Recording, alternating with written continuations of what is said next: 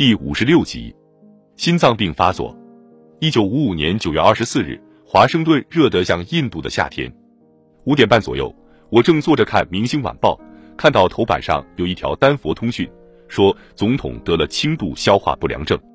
这原是他常有的事，于是我不在意的翻到体育版去。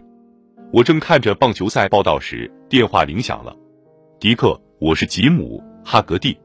一个熟悉的声音说：“告诉你一个不好的消息，总统得了冠心病。你确定了吗？”我问道。“我们已完全肯定。”哈格蒂回答说。“他没有更多的情况可提供。我们约定有新的情况立即通知我。”通话快结束时，他说：“迪克，让我知道什么地方可以随时和你联系上。”我一动不动地坐了好几分钟，仔细体会着这个消息的严重性。这不仅是因为我关心艾森豪威尔的健康情况，我不能不考虑在这空前未有的国家危机中，我自己应如何行事。我打电话给比尔·罗杰斯，他是代理司法部部长，因为赫布·布劳内尔当时在西班牙，问他能否到我这里来。罗杰斯恰好赶在大批记者和摄影记者之前到达我这里。那些人一听到丹佛发布艾森豪威尔得了心脏病的消息，全跑到我的住所来了。我和罗杰斯商定，不能让他们知道我在这儿。我想有一点很重要，在我从丹佛得到更多消息以前，不能让他们见到我或引用我的谈话。罗杰斯建议我到他家过夜，他打电话给妻子，要他开车来接我们，还叫他把车停在我屋后的一条小街上。十五分钟后，阿黛尔·罗杰斯驾着他那辆庞迪亚克篷车来了，比尔和我从旁门溜了出去。我们快步穿过邻居后院，钻进汽车。罗杰斯的住宅离马里兰州贝塞斯达的中心大街很远。一到那儿，我就向丹佛挂电话。我第一次知道，这次发病被正式诊断为轻度冠状动脉血栓形成，痊愈的可能性很大，但目前还什么都不能肯定。经与罗杰斯和杰里·帕森斯做长时间讨论，又跟很多内阁阁员通了话，大家商定。我们应作为一个团结的班子，继续管理国家事务，直到艾森豪威尔重返工作岗位。那天晚上我没有入睡，盘算着今后应如何行动。从最好的方面想，艾森豪威尔几星期后就可重新工作，那我绝不要愚蠢的去干任何可能被新闻界说成是为自己谋私利的事。从最坏方面想，艾森豪威尔病故或完全丧失工作能力，毫无疑问，我将继任总统职位。如果出现这种情况，那我事先的行动不出任何问题，这一点就更加重要。最有可能出现的局面，艾森豪威尔不能在几星期或几个月内恢复工作，那样就一定得做出决定，让我接任他负责的某些工作。在这种情况下，我绝不能去干让别人认为是基于他权力的事，这一点同样是十分重要的。我知道很多人将企图离间我和谢尔曼·亚当斯的关系。亚当斯这位执掌大权的总统助理是白宫的参谋长，谁都知道他是艾森豪威尔最忠实、最无私的助手。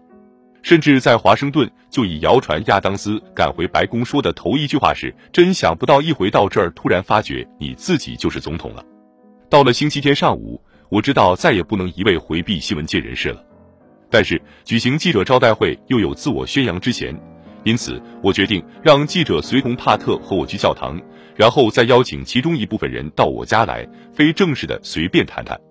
我们在起居室坐下，我对他们谈了一下我所知道的极少一点关于艾森豪威尔健康的情况。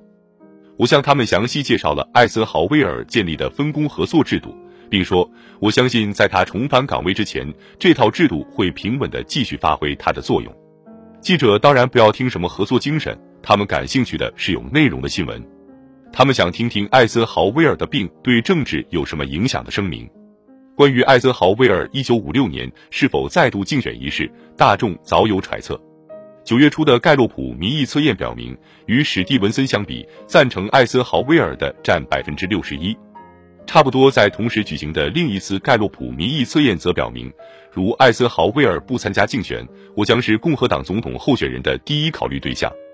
我婉转而坚定地拒绝回答有关艾森豪威尔的病情在政治上的影响的问题。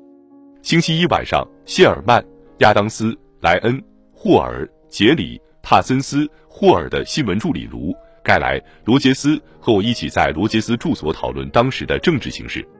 亚当斯坐的离我们稍远些。每当要他发表意见时，他总是大谈一通在苏格兰钓鱼的事。最后，显然他主意已定，在他亲自去丹佛了解一下艾森豪威尔病情之前，绝不打算参加任何实质性的讨论。要不然，那他就是几乎完全吓呆了。我说，我们的主要任务是防止在总统候选人提名问题上发生争吵，至少要等艾森豪威尔病好，有机会表示他愿不愿意再次竞选时再说。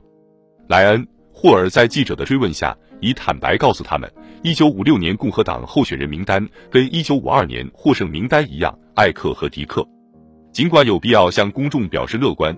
但我认为，我们这间屋子里就没有谁当真相信艾森豪威尔将再度竞选，即便他完全复原。在此后的两个星期中，我在白宫主持了多种会议，包括例行的内阁会议和国家安全委员会会议。我坐在总统席对面的副总统座位上，非常谨慎地使自己扮演调解人而不是指挥者的角色。我代表总统签署了几份礼节性文件。但我继续在国会大厦我的办公室工作，而不是去白宫办公。在那几周里，我决定，凡有事需和阁员会商，一定不要请他们到我办公室来，而由我去找他们。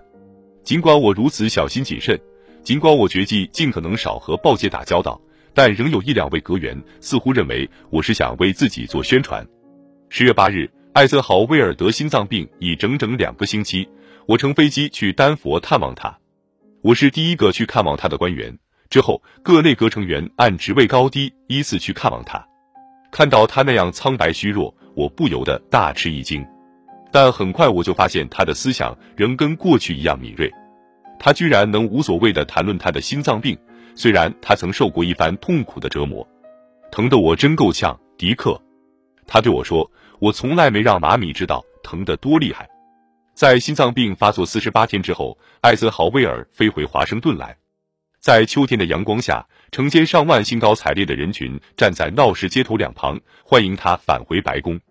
全国人民都松了一口气，没有什么可担忧的了。艾克回来了。